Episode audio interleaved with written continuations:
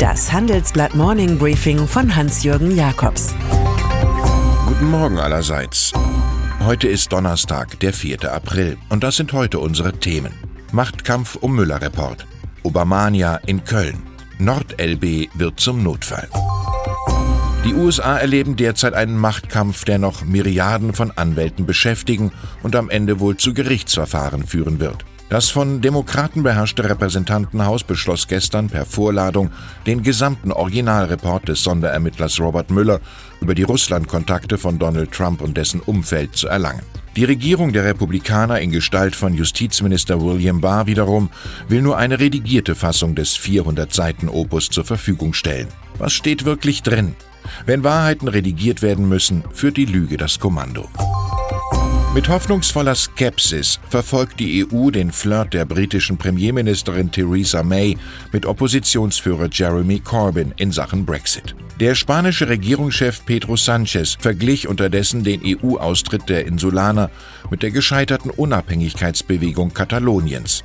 Der Sozialist mahnt, Engagement in Kampagnen oder politischen Projekten, die auf Lügen basieren, führt Gesellschaften in die Sackgasse. Die Techniken seien gleich, so Sanchez weiter. Man sage ganz einfach, Europa beraubt uns oder Spanien beraubt uns. Dabei müsse man vielmehr fragen, wie kann man Europa besser machen? Vom Kölner Weiterbildungs-Startup Gedankentanken und seinem Macher Alexander Müller haben Sie vermutlich noch nie gehört. Aber jetzt ist dem 31-jährigen Betriebswirt das Kunststück gelungen, Barack Obama an den Rhein zu holen. Der einstige US-Präsident, der nach 28 Trump-Monaten ex post wie eine Mischung aus JFK und Martin Luther King wirkt, wird sich heute Abend auf dem World Leadership Summit in der Lanxess Arena eine Stunde interviewen lassen. Die Halle ist ausverkauft. Karten gibt's für 70 bis 5000 Euro. Zum Spitzenpreis ist ein Dinner plus Selfie mit dem Gast drin. Am Samstag setzt sich die Obamania in Berlin fort, wo er bei einem Townhall-Meeting mit jungen Leuten redet. Auch so etwas wie Gedanken tanken. Burkhard Balz. Fast zehn Jahre saß er für die CDU im Europaparlament. Jetzt ist er bei der Bundesbank zuständig für Zahlungssysteme. In seinem ersten großen Interview als Vorstand fordert er im Handelsblatt ein europäisches Bezahlsystem, eine Marke gegen Anbieter aus den USA und China. Europa sollte hier nicht nur zuschauen, sondern sich positionieren. Die Bundesbank übernehme die Moderatorenrolle.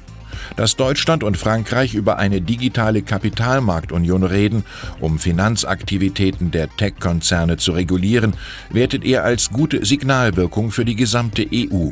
Einer wie bald sieht, frei nach Churchill, als Optimist die Chance in jedem Problem, anders als Pessimisten, die auf das Problem schauen, das in jeder Chance steckt. Der Plan der französischen Regierung klingt ganz nach Neuzeit, per Social Media die jungen Leute zur Europawahl zu mobilisieren.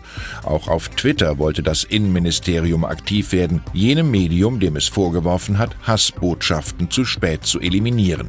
Doch der offenbar indignierte US-Dienst verweigert sich der Élysée-Kampagne mit der maliziösen Begründung, man fürchte, dass der Inhalt gegen das Gesetz zur Unterbindung von Fake News verstößt. Die französischen Paragraphen verpflichten Plattformen zu besonderer Sorgfalt bei politischen Kampagnen.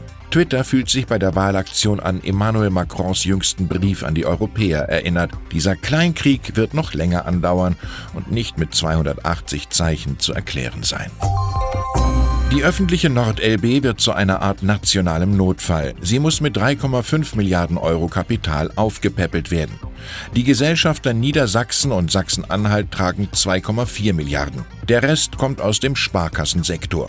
2250 Jobs entfallen. Auch von Schiffskrediten, die 2018 zum Rekordverlust von mehr als 2 Milliarden führten, will das Institut jetzt die Finger lassen. Es rechnet im Übrigen für 2019 weiter mit roten Zahlen. Angesichts der Bilanz des Schreckens kann auch die Porzellanmanufaktur Fürstenberg mit ihrem Niedersachsenpferd nicht mehr länger zum etwas überbesetzten Portfolio gehören. Sie steht zum Verkauf. Von der Agenda 2010 zur Agenda 2030. Wie würde Gerhard Schröder Deutschland fit machen? Professor Bert Rürup und Thomas Thumer werden beim Kamingespräch im Rahmen von Handelsblatt C-Suite über die Erwartungen des Altkanzlers an Politik und Wirtschaft reden.